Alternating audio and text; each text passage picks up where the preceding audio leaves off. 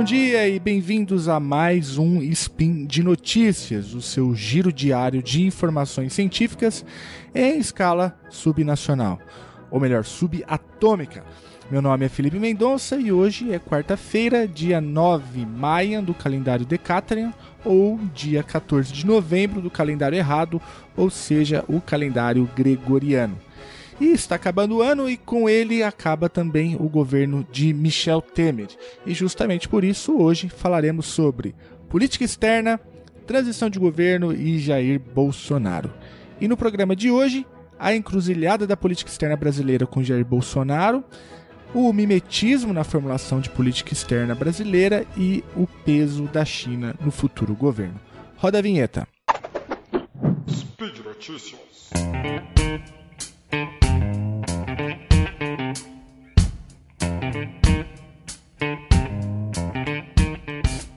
Bom, uma das promessas do presidente eleito Jair Bolsonaro foi acabar com o que ele chamou de ideologização do Itamaraty na condução da política externa brasileira. Segundo ele, o Itamaraty estaria, entre aspas, aparelhado, priorizando as relações internacionais do Brasil a partir de um olhar, segundo ele, sempre ideológico, algo que colocaria em risco os verdadeiros interesses do Brasil. Esse tipo de fala de Bolsonaro não significa muita coisa em termos acadêmicos, já que não tem lá comprovação empírica, até porque o governo ainda nem começou. Além disso, não é a primeira vez que alguém diz coisas desse tipo. Não muito distante de nós, o José Serra, então chanceler do governo Temer, lá no seu discurso, onde as linhas gerais né, da nova política externa brasileira agora com Michel Temer, lá quando essa, é, essas linhas foram delineadas, constava também no discurso do Serra o que ele chamou de fim da ideologia na condução dos assuntos externos do país. É inegável que o discurso, o ato de fala, é de fato uma ferramenta importante para entender profundamente a motivação dos atores na condução de uma determinada política. O ato de fala é um ato político, portanto, acusar o outro de ser ideológico é interessante para delimitar uma fronteira entre o eu e o outro, muitas vezes entre o bem e o mal. Daí a importância e a força do discurso numa corrida eleitoral como essa que vivemos recentemente. Acontece que o ato de fala, que é um ato político, gera também um movimento em quem ouve. E nas relações internacionais, que tem lá sua complexidade própria, quem ouve também se movimenta, tornando o jogo bem mais difícil. Em linhas gerais, o que eu quero dizer é que a diplomacia dos outros países reagem aos discursos de Jair Bolsonaro e agora essa reação é ainda mais forte porque o Bolsonaro foi eleito. Estas reações, muitas delas têm força suficiente para deixar sequelas, quer seja na política ou na economia do país. É, Bolsonaro teve terreno fácil até agora neste tema, podendo falar sem se preocupar seriamente com a reação dos parceiros internacionais do Brasil. Agora não é mais o caso. O tabuleiro de xadrez ficou mais complexo, as peças se movimentam de forma veloz, muitas vezes de forma agressiva.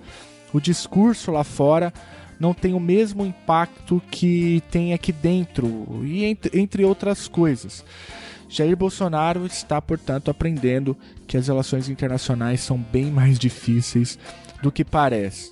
Bom, eu vou dar um exemplo recente e bastante importante disso que eu acabei de falar. Durante a campanha, o Bolsonaro sinalizou que pretende mudar a embaixada do Brasil de Tel Aviv para Jerusalém. Sobre isso, nós podemos olhar de duas formas diferentes. A gente pode olhar para dentro e a gente pode olhar para fora.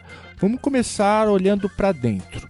Quando Bolsonaro fala para os seus eleitores que pretende mudar a embaixada de Tel Aviv para Jerusalém, Bolsonaro está sinalizando para, por exemplo, o eleitor evangélico, principalmente o neopentecostal. Como disse recentemente o professor Guilherme Casarões, que é um grande especialista no assunto, parte do eleitor evangélico acredita que a mudança da embaixada para Jerusalém seria um passo importante para a realização da profecia bíblica da segunda vinda de Cristo, que passa, segundo esta leitura escatológica da Bíblia, passa pela volta dos judeus a Jerusalém. Bom, não nos cabe aqui discutir escatologia, mas vale ressaltar que este discurso, independente de sua motivação, fazia total sentido do ponto de vista eleitoral para Jair Bolsonaro. Basta ver o apoio quase que incondicional de boa parte dos televangelistas brasileiros a Jair Bolsonaro, mesmo sendo Bolsonaro um cara, digamos, polêmico no que diz respeito aos direitos humanos. Mas agora, depois de eleito, a coisa complica e complica muito. Os palestinos, obviamente, não gostam nada da ideia da mudança de embaixada. E parte é, da disputa se dá justamente é, ancorada na autonomia da Cidade Santa. E se Israel a trata como capital, os muçulmanos, por óbvio, se queixam. E nesta toada, nós já tivemos a primeira reação é, sobre esta possibilidade é, da política externa brasileira com Jair Bolsonaro, com o cancelamento da visita de uma comitiva brasileira que faria ao Egito. O aceno do Egito é para a possível interrupção de compra de carnes halal abatidas nos preceitos do Islã e que faz parte relevante das exportações brasileiras. 45% do frango e 40% dos bovinos vendidos pelo Brasil são halal. E a transferência é, da embaixada para Jerusalém pode sim atrair os evangélicos, mas pode custar caro para as exportações brasileiras. A questão agora é saber como Bolsonaro resolverá a questão. Manterá ele a decisão de mudar a embaixada, algo que só os Estados Unidos e a Guatemala fizeram, mesmo com a possibilidade de retaliação comercial muito dura? E se manter a decisão, estaria Bolsonaro fazendo política externa, entre aspas, ideologizada, algo que ele criticou desde o início? E se mudar de posição, como vai justificar a mudança para o seu eleitor mais aguerrido, principalmente o evangélico? Neste caso, será que ele estaria ou seria acusado de estar cedendo ao sistema? O jogo ainda não começou, mas os dilemas já estão postos. Outro grande dilema para Bolsonaro, em termos de discurso e prática em política externa, diz respeito justamente à relação com a China. A China foi estigmatizada por Bolsonaro como sendo comunista, como sendo autoritária, como sendo perseguidora de cristãos. Não faltou oportunidades para Bolsonaro dizer que prefere um alinhamento com os Estados Unidos em detrimento da presença chinesa no país. Em fevereiro deste ano, ele inclusive visitou Taiwan, o que deixou Pequim bastante preocupada, é, já que Bolsonaro já naquela altura já mostrava alguma chance de ganhar. Semana passada, Bolsonaro recebeu o embaixador da China no Brasil, o Li Jinzhang.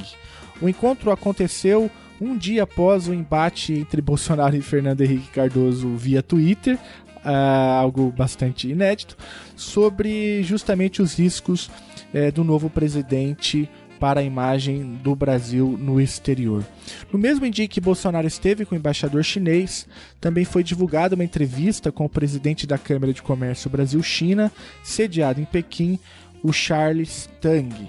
Na entrevista, ele se refere aos empresários chineses e a sua expectativa com o Brasil da seguinte forma: ninguém vai vir se não é bem-vindo. Os chineses estão cheios de dúvidas. Fecha aspas. Alguns dias antes, o jornal China Daily publicou inclusive um duro editorial sobre as perspectivas da relação entre os dois países. Nesse editorial, a China fez um duro alerta ao presidente eleito Jair Bolsonaro e apontou que, se a opção do Brasil em 2019 for seguir a linha de Donald Trump e romper o, com os acordos com Pequim, quem sofrerá será a já frágil economia brasileira. O jornal China Daily é uma espécie de porta-voz do governo chinês ao mundo e costuma ser usado para mandar mensagens a parceiros. Para os chineses, portanto, criticar Pequim pode servir para algum objetivo político específico, mas o custo econômico pode ser duro para a economia brasileira, que acaba de sair de sua pior recessão da história. É importante lembrar que, ah, portanto, a China é o maior parceiro comercial do Brasil. O volume das trocas comerciais gira em torno de 50 bilhões de dólares. E aí, novamente, o dilema está posto. Será que Bolsonaro vai se dar conta de que a China é o seu maior mercado exportador e primeira fonte de superávit comercial? Se sim, será que Bolsonaro mudará o discurso ou manterá sua, entre aspas, ideologia? E se manter a sua ideologia, estaria Bolsonaro substituindo uma por outra? Mas e se Bolsonaro de fato mudar o discurso? Como o seu eleitor verá esta guinada pragmática? Estaria Bolsonaro se adequando ao sistema? Bom, e na ausência de um projeto robusto para a política externa brasileira, Bolsonaro aparentemente, pelo menos até agora, inova nesta área. Nós estaríamos talvez diante de um caso inédito de mimetismo na política externa. É inegável que Bolsonaro tem profunda admiração ao Donald Trump. E até aí não há um, lá grandes problemas. Ele faz questão de dizer isso o tempo todo, mas o problema é que a admiração rompeu uma barreira. Não se trata mais apenas de respeito a uma liderança internacional, mesmo que a gente não goste dela. Também não se trata de um alinhamento político estratégico com os Estados Unidos, algo inclusive que é bastante comum na nossa história diplomática. Bolsonaro quer copiar esta liderança internacional e não faz a mínima questão de esconder isso. Acontece que nas relações internacionais, mimetismo não é estratégia, mimetismo é pobreza de ideias. Até porque mimetizar o irmão maior do norte, a principal força econômica e militar do mundo, não faz o menor sentido considerando quem somos, as capacidades que temos, os nossos dilemas políticos, os nossos dilemas econômicos e sociais. Se as relações internacionais são marcadas pelas correlações de força, é um equívoco querer mimetizar o mais forte sem ter a mínima condição de sustentação. Resta saber se, mesmo com tudo isso, com as correlações de força, com as retaliações, mesmo diante da complexidade do jogo internacional, Bolsonaro manterá mimetizando o irmão maior do norte, se continuará imitando Donald Trump, mesmo sabendo que isso poderá trazer sérios custos para o Brasil, ou talvez se Bolsonaro mudar de postura, respeitando, portanto, as linhas mestras históricas da política externa brasileira, se ele fizer isso, resta saber qual será o impacto de tal decisão junto ao seu eleitor. Se adotar a estratégia da mimetização, estaria ele fazendo o que sempre denunciou, ou seja, estaria ele ideologizando a política externa brasileira?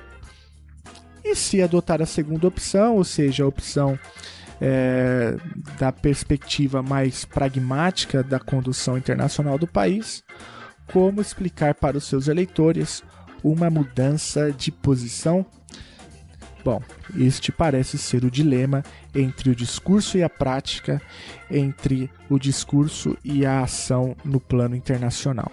Talvez exista aí um caminho do meio, resta saber se ele é possível, sustentável e se convencerá os eleitores mais aguerridos de Bolsonaro e se convencerá os nossos principais parceiros no sistema internacional. Bom, e por hoje é só. Lembrando que todos os links comentados estão no post e deixe lá também o seu comentário, elogio, crítica, declaração de amor ou beijo pra Xuxa.